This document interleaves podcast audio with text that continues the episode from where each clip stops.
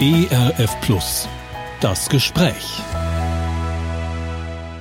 Identität ist das Schwerpunktthema bei uns derzeit hier bei ERF, dem Sinnsender. Heute soll es um männliche Identität gehen. Wann ist ein Mann ein Mann? Diese Frage möchte ich gern besprechen mit Rüdiger Jope. Mein Name ist Oliver Jeske und Rüdiger Jope ist Chefredakteur des christlichen Männermagazins Movo. Danke erstmal, Rüdiger, dass du bereit bist für dieses Interview. Sehr gerne. Ich habe vor einiger Zeit mal hier in Berlin mit einem Lehrer gesprochen, der ist in leitender Verantwortung tätig und immer mal wieder auf Meetings. Inzwischen ist es hier in Berlin üblich geworden, dass man in der Runde der verschiedenen Kollegen erstmal fragt, wie fühlst du dich denn heute? Als Mann, als Frau oder vielleicht auch als etwas ganz anderes? Dahinter steckt natürlich eine Entwicklung, die mit der Gender-Debatte verbunden ist. Ich möchte dich mal heute fragen, Rüdiger, wie fühlst du dich denn? Gut, bisschen müde, aber äh, ich gucke hier aus dem Fenster, sehe die Sonne und das macht mich fröhlich. Und ich freue mich heute Nachmittag aufs Laufen. Also ich bringe meinen Fußball und dann kann ich währenddessen laufen gehen. Fußball und Laufen, du fühlst dich also durch und durch als Mann? Ja, also ich stehe dazu und äh, bin gerne Mann. Mhm. Ich habe mal so ein bisschen versucht, diese Problematik aufzureißen mit meiner Frage. Männliche Identität, heute etwas, was vielleicht nicht mehr so selbstverständlich ist wie vielleicht noch unserer Großelterngeneration, wo Rollen sehr eindeutig zugeschrieben waren. Wie würdest du dich denn da selber definieren? Was macht dich denn zum Mann? Sind das Äußerlichkeiten? Sind das Hobbys, Laufen, Fußball, wie auch immer? Wie würdest du deine Männlichkeit definieren? Also ich finde das schon spannend, äh, also dass wir in einer spannenden Zeit leben äh, und dies manchmal auch schwierig macht, weil eben die, äh, ja, die über, ich sag mal, Jahrhunderte oder Jahrzehnte definierten Rollen sich so verändert haben. Also das, das nehme ich schon wahr. Aber ich sehe darin auch viel Gutes, weil, also als ich mich entscheiden musste für einen Beruf, ja, da habe ich nicht entschieden nach meinen Neigungen, sondern äh, da habe ich entschieden und geguckt, was, äh, was war mein Großvater, was war mein Vater. Und da habe ich den Beruf des Werkzeugmachers erlernt. Aber ich sag's mal, äh, 1986, da war irgendwie noch nicht äh, in meinem Weltbild, dass ein Mann auch Erzieher werden könnte. Und ich hätte mich im Grunde viel mehr an meiner Mutter orientieren müssen, die ihr Leben lang äh, Kindergartenerzieherin oder Kindergartenleiterin waren. Und das war nicht in meinem männlichen, ich sag mal, Horizont, dass ein Mann auch äh, in den Kindergarten oder in die Schule gehen kann. Äh, insofern bin ich sehr glücklich über diesen Wandel. Ich bin dann später Jugendreferent geworden in der Kirchengemeinde. Aber ich sag mal, aus diesen männlichen Rollen raus oder Zuschreibungen rauszukommen, das finde ich was ganz Wichtiges. Das hat, das hat auch was, was Befreiendes und was Schönes. Und noch ein anderer Punkt, äh, den, den ich sehe, wir Männer können heute auch Gefühle zeigen. Wir dürfen dazu stehen. Wir dürfen dazu stehen, dass wir auch weinen und Tränen zulassen. Also Männer müssen heute nicht nur im Fußball oder dürfen heute nicht nur im Fußballstadion Emotionen zeigen, sondern können es auch zu Hause oder in der Männerrunde. Hm. Also du siehst eher die Vorteile, wenn ich das so richtig sehe. Aber ähm, wenn wir von Identität sprechen, dann brauchen wir ja doch, ich sag mal, auch als Männer, ich sag mal, manchmal so, ist denn typisch männlich? Gibt es das überhaupt? Also ich würde sagen, es gibt schon das typisch männlich. Also ich glaube, dass Männer tendenziell, ich sag's mal, auf Grillen stehen, auf Sport stehen. Nehme ich bei meinem Sohn wahr, der braucht es, dass ich abends mit ihm nochmal ringe. Also ich lese, ich lese ihm vor. Ja, wir haben äh, das Ritual der guten Abendgeschichte. Also wir haben schon anderthalb Meter Bücher miteinander oder ich ihm vorgelesen und dann kommt er aus seinem Bett geklärt und sagt: So, Papa, jetzt ich sitze auf dem Boden und jetzt ringe ich mit dir. Also ich, äh, das hat meine Tochter so nie gemacht. Äh, ja, äh, also ich glaube so Energie und äh, sich messen und vergleichen und bin ich der Beste. Ich glaube, das das ist männlich. Und ja, also ich sage mal, ich ärgere mich auch über, dass man heute nicht mehr selbstbewusst zu seinem Mannsein stehen kann, stehen darf. Also ich ärgere mich zum Beispiel über den Sportunterricht meiner Tochter. Also die haben gemischten Sport und wo ich denke, wie dämlich ist das denn? Jetzt lasst ihr die Mädchen Mädchensport machen, dann können die zum Beispiel auch Kopfstand oder sonst was üben, weil der Lehrer so können sie es nicht mehr üben, weil der Lehrer natürlich die Mädchen nicht anfassen will oder Mädchen nicht anfassen darf, was richtig ist. Und wo ich dann sage, hey, dann lass doch die Frauen mit den Frauensport machen und die Männer mit den Männern. Und, äh, und wenn die Fußball spielen, die Jungs, hey, dann geht's hart zur Sache und die, äh, und die, und meine Tochter kommt nicht wieder mit einem brummenden Kopf nach Hause, weil, weil diese männliche Kraft äh, so ungezügelt war und, und alles kurz und klein geschossen hat. Also das sind so auch Punkte, wo ich sage, also mich ärgert das und stört mich manchmal auch, dass wir alle so gleich gemacht werden. Ja. Ja, also du hast jetzt bisschen äh, das so rausgestellt, sozusagen Männlichkeit im Kontrast zur Weiblichkeit. Da gibt es vielleicht so ein bisschen unterschiedliche Interessen, aber eh, ich sag mal, die ersten protestierend anrufen. Es gibt ja durchaus auch die Mädchen oder die Frauen, die gerne Fußball spielen und Männer, die, weiß ich nicht, gerne tanzen oder Gymnastik machen. Ja. Also äh, es geht sicherlich. Ja. Also das möchte ich mhm. auch keines, keinesfalls beiseite schieben. Also meine Tochter ist die beste Sportlerin in unserer Familie. Ja, die läuft mir äh, jetzt bei den fünf oder zehntausend Metern läuft die davon. Äh, so und, und unser Sohn ist der die Leseratte, äh, wo ich sagen würde, na ja, das das traut man eher Mädchen zu. Aber gleich ein kurzes Beispiel oder äh, also mein Sohn kam in der in der Grundschule sehr gut mit, ja, war top. ihm fiel es schwer, sitzen, zu still sitzen und äh, der musste, wenn er mit seinen Aufgaben fertig war, immer erstmal aufstehen. Und dann sagte die Lehrerin dann so im Elterngespräch so ein bisschen einfach so, so raus, ja, der Joshua ist super, aber könnte er nicht auch so wie Silvia sein, still, in sich gekehrt? Also da wurden im Grunde die, diese Merkmale des Mädchens wurden dann plötzlich auf den Jungen übertragen und wurde gesagt, nein, er ist ein Junge, der hat ganz andere Hormone, der, der braucht das, der gehen Sie mit ihm raus, lassen Sie den mal rennen, lassen Sie den mal klettern, damit der die, die Hormone rauskriegt. Aber der muss nicht so, so werden wie das Mädchen. Und, und also das meine ich. Und das sind auch so die Punkte, wo, was mich immer ärgert, dass immer alle so in einen Topf. Also sag mal, die Jungs sollen die guten äh, Eigenschaften der Mädchen haben und dann aber auch die Leistungen, äh, wie die Mädchen bringen. Und nee, sind, sind Jungs und Jungs sind anders. Äh, und ich finde manchmal, also jetzt gerade in dem ganzen schulischen Bereich, da habe ich jetzt so die Erfahrung mit, mit den zwei Kindern gemacht, die, ey, die sind sowas von auf Mädchen abgestellt, äh, statt äh, auch mal, ich sag mal, so männliche naja, wie soll ich sagen, einfach so, so männliche Werte oder männliche, äh, ich, mir, mir fehlt so ein bisschen das, die Worte, aber so auch eine, eine andere Art äh, des Lernens und Herangehens an Stoff und, und Wissen. Ich glaube, dass, dass Jungs anders lernen als Mädchen. Also ich höre so ein bisschen raus, dass du sagst, nehmt doch oder appellierst, nehmt doch einfach Menschen in ihrer Unterschiedlichkeit ja. und auch in ihrer unterschiedlichen Geschlechtlichkeit wahr und ernst und nehmt sie doch einfach so, wie sie sind. Ja, genau, ja. genau.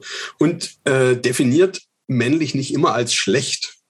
Also jetzt gerade im Ukraine-Krieg, ne? Also ich sag mal, da wird immer von toxischer Männlichkeit und gesagt, ja, die Männer patriarchalisch, Putin guckt ihn euch an.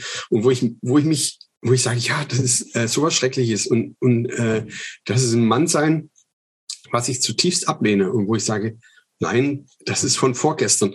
Aber warum stellen wir nicht auch die positiven männlichen äh, Beispiele heraus. Also ich, äh, mich, ärgert, mich ärgert das, dass in den Medien immer männlich so negativ dargestellt wird. Also man könnte jetzt auch den, sage ich mal, Zelensky als positives männliches Beispiel hinstellen, der, hey, der sich da aufreibt, der, der nicht die Chance nutzt, um abzuhauen, sich zurückzulehnen und sagt, ja, macht doch euren Dreck alleine. Nein, äh, sondern der vorne steht, der seinen Rücken hinhält, der das unglaublich authentisch rüberbringt. Weiß ich auch, der ist Schauspieler, aber trotzdem, ich sage mal, das ist für mich ein Beispiel von Männlichkeit, der sich nicht von der Verantwortung wegdrückt, sondern der jetzt Verantwortung für sein Land und seine Leute übernimmt. Oder Toni Renaudo, der Waldmensch, der ist der Träger des alternativen äh, Nobelpreises hier, der macht so Aufpflanzungsprojekte schon über viele Jahrzehnte. Da kommt jetzt übrigens ein Film in, ins Fernsehen, äh, ins Kino, Der Waldmensch. Und wo ich sage, boah, was, was ein Mann, der über seinen Horizont rausdenkt, über seinen eigenen Bauchnabel und der ja sich für andere Menschen investiert und wo ich mir wünsche, dass wir in den Medien nicht immer den Mann so als den letzten Blödmann oder den Trottel darstellen, sondern dass auch positive männliche Rollen und Bilder äh, vermittelt werden. Also das ist mir ein großes Anliegen auch mit meinem Männermagazin. Also nicht immer auf diesen Defiziten und ja, Mengen rumzureiten, sondern zu, zu zeigen, hey, wie geht's denn? Wie, wie kann man es leben? Wie können wir sein? Wie können wir eine positive Rolle spielen in der Familie, in der Gesellschaft, in der Kirche, am Arbeitsplatz? Also das ist so, dafür brennt mir das Herz. Und ich glaube, dafür müssen wir ein bisschen was lernen. Da müssen wir uns auf den Hosenboden setzen, dafür müssen wir äh, Herz und Seele aufmachen und dafür müssen wir uns auch in Bewegung setzen. Und ähm, ja, das heißt manchmal vielleicht auch Kindheitsmuster ablegen, äh, sich heilen zu lassen und vielleicht manchmal auch über sich zu lachen und auch ein gewisses Maß an Reflexion mitzubringen. Hm. Rüdiger Jope, du bist Chefredakteur des christlichen Männermagazins Movo. Als ihr in der Gründungsphase der Zeitung wart. Was habt ihr da so bewegt? Was war denn damals so der Anstoß, dass ihr gesagt habt, hier muss was her? Und du hast schon äh, ja eben angedeutet, Männlichkeit wird oft so negativ dargestellt in den Medien. Ich vermute mal, ihr wolltet dem sicherlich ganz bewusst was entgegensetzen. Ne? Also wir sind ja ein Verlag, der, ich sag mal, Magazine rausgibt von der Wiege bis zur Bahre, also vom Kindermagazin bis zum Seniorenmagazin. Und in dem Portfolio fehlte eigentlich noch das Männermagazin. Aber das fasst man immer so ein bisschen mit spitzen Fingern an, weil es gibt verschiedene Diplomarbeiten, Masterarbeiten, die im Grunde sagen, Männer lesen nicht. Also das Fazit ist einfach, wenn ihr sowas macht, das gelingt nicht und man kann das auch im säkularen Magazinmarkt äh, sehen. Also die starten mit einer hohen Auflage und sind nach drei Jahren am Ende. Und wir haben dann trotzdem gedacht, ey, das wagen wir. Und wir haben eine Testversion gemacht, die hieß Ärmel hoch. Äh, vielleicht auch so ein bisschen klischeehaft, aber und diese Auflage von 10.000 äh, Magazinen, die war im Nu vergriffen. Und das hat uns im Grunde angespornt zu sagen, jetzt machen wir eins. Also Movo heißt ja, äh, was Männer bewegt, was Männer bewegen. Also dieser Titel. Und ja, jetzt gibt es uns sechs Jahre und der Erfolg gibt uns recht. Also natürlich haben wir auch ein paar Sachen so gemacht, wo wir dann denken, ja, so, so greifen Männer auch zu oder so wird das auch was. Also eine Maxime ist, es gibt keinen Artikel, der über 10.000 Zeichen ist. Ja, also das Magazin, das soll niemandem schlecht, schlechtes Gewissen machen. Also wenn das nächste äh, kommt, muss das Magazin fertig gelesen sein oder der, der Artikel fertig gelesen sein. Das Magazin muss auf dem Klo liegen können und du liest das und, und hast einen Artikel gelesen und beim nächsten Mal den nächsten. Also es ist auch sehr haptisch. Es ist wahrscheinlich das Magazin oder bei uns sagt man, das ist so das Magazin mit dem Anführungsstrichen wenigsten Aufwand, also sehr klar, sehr kurzweilig. Witzig ist, dass wir auch Frauen als Abonnenten haben oder dass ich manchmal den Anruf kriege von einem Mann, der sagt, boah, habt ihr vergessen, mir die Momo zu schicken? Drei Tage später ruft er an und sagt, nee, ist da, nur meine Frau hat sich zur Seite genommen. Also, oder die Tochter hat es mir ins Zimmer mitgenommen. Und wir kriegen immer die Rückmeldung, dass Frauen sagen, endlich verstehe ich meinen Mann. Also Movo ist da offensichtlich auch manchmal so ein bisschen so ein Mittler zwischen Männern und Frauen. Schön, prima. Ein toller Verständigungsauftrag, den ihr auch gleich noch damit erfüllt. Rüdiger, in den sechs Jahren jetzt hast du ja mit vielen, vielen Männern gesprochen, viele Männer porträtiert. So mal ganz spontan, gibt es jemanden aus dieser Zeit, der dich ganz besonders beeindruckt hat, wo du gesagt hast, wow, der ist mir geradezu regelrecht zum Vorbild geworden. Also ich liebe es, mit Männern am Arbeitsplatz zu sein. Ne? Also das ist, glaube ich, so was, so eine Spezialität des Heftes. Also ich habe eine Nachtschicht in der Bäckerei verbracht mit einem Bäcker, bei Schwäbisch Hall. Und also das ist mir sehr in Erinnerung geblieben, wie ein Mann dort eine, eine Bäckerei mit, ich sag mal, sechs Angestellten übernimmt und heute 60 Angestellten hat und ja, sein Christsein lebt. Und ich sag mal, ich habe dem die ganze Nacht da in der Backstube im Weg gestanden, ey, da ging es heiß her, im, im wahrsten Sinne des Wortes. Also ich begleite Männer da gerne mal so richtig, wie soll ich sagen, in, in der Gluthitze ihres Alltags. Oder ich war eine Nacht lang mit einem Krabbenfischer auf der Nordsee unterwegs. Und das war eine spannende Erfahrung. Dessen Azubi kam abends um 18 Uhr nicht. Und ich bin dann praktisch für diesen Azubi eingesprungen eine Nacht. Also habe praktisch die Tätigkeit von dem übernommen.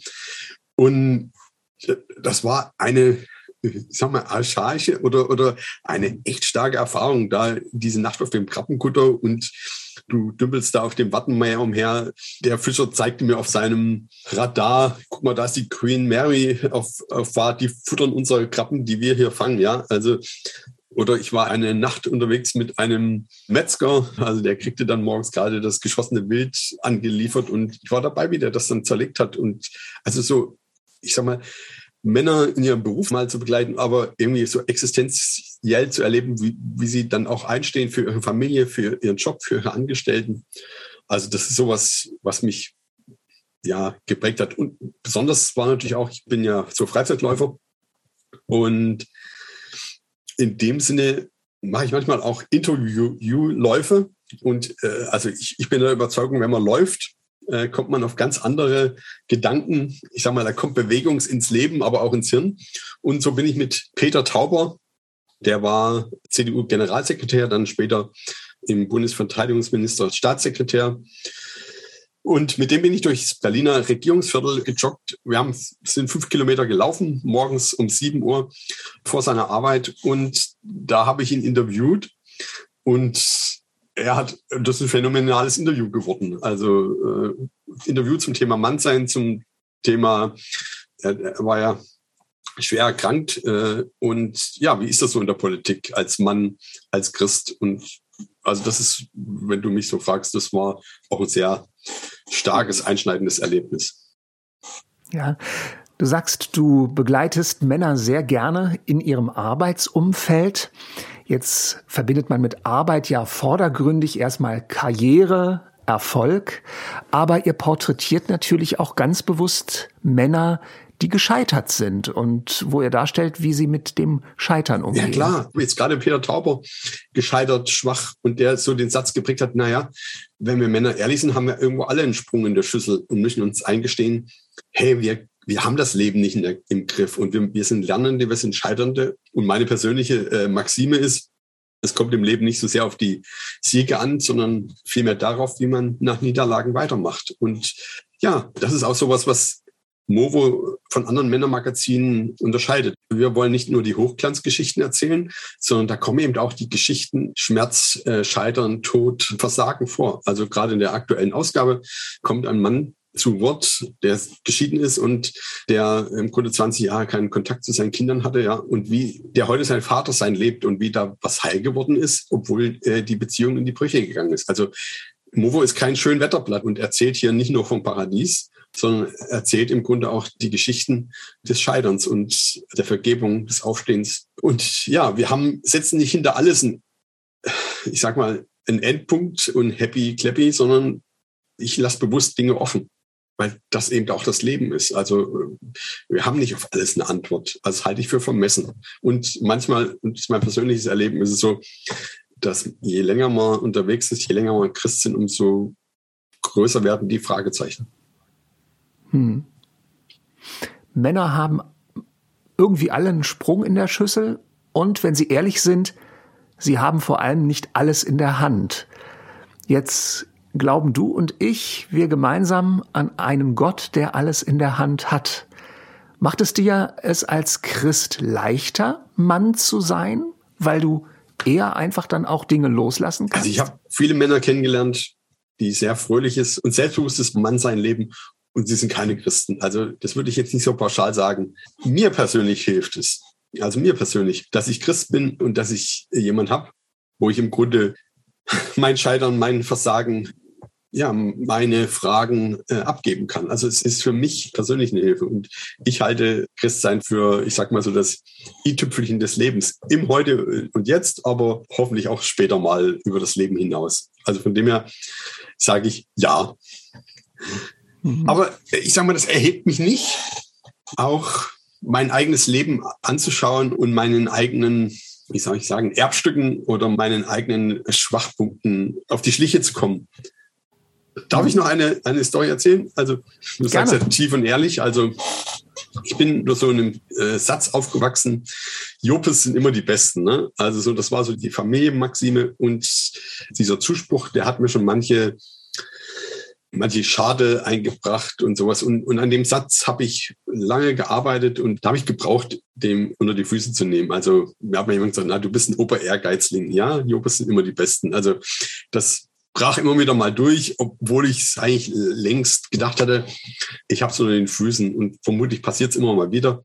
Also ich bin Läufer und vor einigen Wochen war ich mit meinem Sohn und meiner Tochter bei einem Lauf. Also wir sind da hingefahren und ich hatte mit meiner Tochter gewettet. Also wenn sie schneller ist, muss sie mich zu einem Cappuccino einladen und wenn ich schneller bin, muss ich sie zum Eis einladen. Und während wir so im Auto diese Wette abmachen, äh, sagt der Elfjährige von der Rückbank, und was ist mit mir? Und dann haben wir, haben, hab ich so abgeguckt, na ja, du machst heute den ersten fünf Kilometer Lauf, da geht's ums Ankommen. So, und dann sind wir miteinander an den Start gegangen. Und bei Kilometer eins kam plötzlich mein Sohn von hinten gerannt. Also rannte an mir vorbei, der ist sein erster Lauf. Ich habe hier die ganze Tür voller Startschilder. Also ich, ich meine vielleicht mein 50. oder 60. Lauf. Und da dachte ich, na, Freundchen, dich hole ich ja wieder ein. Äh, und also rannten meine Kinder vorne weg. Und ich hatte meinen Sohn und meine Tochter immer so im Blick und dachte, okay, wart's aufs Ende. Und bei Kilometer vier habe ich meinen Sohn ein ich laufe so von hinten ran und ich lege ihm so die Hand auf die Schulter und er sagt, Papa, ich, ich kann nicht mehr. Und ich habe in dem Moment habe ich so, so den Impuls, na, jetzt kannst du es mir aber zeigen. Jobs sind immer die Besten. Aber im Bruchteil der Sekunde habe ich gesagt, nein, Rüdiger, so nicht. Du scherst jetzt vor deinem Sohn ein. Und ich bin vor ihm eingeschert und ich habe gesagt, guck mal, noch, ich hatte die Kilometeruhr und gesagt, hey, komm, noch 800 Meter, komm, noch 600 Meter, komm, du machst das super, prima. Bei 400 Meter haben wir das Licht gesehen, es war ein Abendlauf, Stadtlicht. Und bei 200 Meter habe ich gesagt, komm, jetzt haust du noch mal rein. Und bei 100 Meter gesagt, komm, jetzt kannst du abziehen. Und er ist, ich sag mal, drei Sekunden vor mir ins Ziel gelaufen, ja ich habe diese Zeit, die ich da gespart habe, ja, also auf, hab mein, auf meine Tochter verloren. Aber das war mir in dem Moment so egal. Mein Sohn war, der ist mir sowas um den Hals gefallen im Ziel, ja, und der war sowas von glücklich, und wo ich gedacht habe, hey, das ist, so willst du Männer und Jungs und Mädchen nach vorne bringen, ja, denen Vorbild sein und nicht dich von den Dingen, ich sage ich mal, bestimmen lassen, die in dich hineingelegt worden sind oder hineingeboren worden sind, sondern und das ist für mich auch so ein bisschen so eine versöhnte Männlichkeit, ja, also so äh, seinen eigenen Schwachstellen auf die Spur kommen, Heilung zu erleben und, und das dann auch so in der Familie zu leben. Ich habe meine Kinder fröhlich zu einem Eis eingeladen und die Zeit war mir dann egal, ja. Rüdiger, gibt es auch männliche Vorbilder für dich aus der Bibel, die dir spontan einfallen, wo du sagst, das sind äh, Persönlichkeiten, die dich geprägt haben? Also würde ich spontan sagen, Mose und Josef. Also ja. Und wobei ich gerade bei Mose spannend finde, also wenn man da an die Stadtgeschichte guckt, also wie der, ja, Mose ist geboren, und das Quengeln des kleinen Kindes lässt sich nicht mehr verbergen. Und wer macht sich plötzlich Gedanken, was man macht mit dem Jungen? In zutiefst patriarchalische Gesellschaft, aber kein Mann ist da, ja. Also nur so ein, ich sag mal, ein Arsch wie, der, wie dieser Pharao. Aber von dem Vater lesen wir da in dieser biblischen Geschichte nichts. Äh, da müssen sich plötzlich mhm. wieder die Schwester und die Mutter müssen sich um das Problem kümmern. Und wo ich sage, hey, das, die, die ganze ich sag mal, die Heilsgeschichte, die fängt an mit einer Vaterlosigkeit, ja. Und, und aus dieser Vaterlosigkeit wächst einer, ich sag mal, der einen Makel hat, der ein, also Mose, übersetzt heißt ja, der aus dem Wasser gezogene, ja. Also ich sag mal, wenn du immer gerufen wirst, der aus dem Wasser gezogene, komm mal her, der aus dem Wasser gezogene, bitte Spülmaschine ausräumen, ey, dass du da, äh, ich sag mal, eine Macke kriegst und ich sag mal, dass diese Macke dann explodiert und der auf der Baustelle wieder jemand totschlägt. Also, also das ist eine geniale Geschichte. Und wenn wir dann äh, später lesen, da wird über Mose gesagt, es gab keinen Menschen, der weitherziger und weiser war als Mose. Und ich sage, ja, hey, der ist 40 Jahre in die Wüste und in diesem, sag mal, an dem Brunnen bei den Schafen, im Mist des Alltages, da hat er sich verändert und da ist er ein Heilermann geworden, einer, der andere führen konnte, der Herr über seine Emotionen war. Also das ist für mich eine Geschichte und die könnte ich genauso erzählen von Josef. Also ich sage mal so ein eingebildeter Schnösel, der davon träumt, dass sich alle seine Geschwister um ihn rumtanzen und vor ihm niederknien, ja. Äh, und der kriegt sowas von einem Denkzettel äh, mit dem Brunnen und später im Gefängnis. Aber ich sage mal, diese beiden Männer, die lassen das zu, dass die Gegebenheiten und die Brüche und ich sage mal die Gluthitze des Alltages sie zu Männern formen, die dieser Welt und anderen Menschen was geben konnten. Mhm. Beeindruckend. Wenn wir das jetzt mal alles so ein bisschen reflektieren, Rüdiger, und jetzt mal in so eine, ich sag mal, deutsche Durchschnittskirchengemeinde reingucken. Und ich vermute jetzt mal, ich glaube, da braucht es keine Statistiken für, dann sind die Kirchenreihen, die Kirchenbänke, die Kirchenstühle oftmals mehr mit Frauen als mit Männern gefüllt am Sonntag. Was muss sich eigentlich da ändern, damit, ja, ich sag mal, Gemeinde, Glaube an Jesus Christus eigentlich so richtig was für echte Männer wird? Also ich finde, man muss Männer anpacken lassen. Man muss vielleicht auch so eine Form finden, dass Männer auch Fragen stellen dürfen. Ich glaube, Männer wollen nicht immer nur frontale Antworten, sondern sie wollen an, an Prozessen beteiligt werden. Und also ich sag mal, ich bin jemand, ich sag mal, der Vater-Kind-Wochenenden angeboten hat als, als Jugendreferent in der Kirche und die Wochenenden waren immer ausgebucht und also ich sag mal, ich habe da Väter und Kinder in, in Berührung gebracht und dadurch haben Männer auch einen Zugang zum Glauben gekriegt. Also ich finde, wir müssen einfach auch ja, warum nicht mal einen Grill vor die Kirche stellen? Also ich sage mal, die Frauenfrühstücke, die sind ausgebucht. Zumindest waren sie das vor Corona.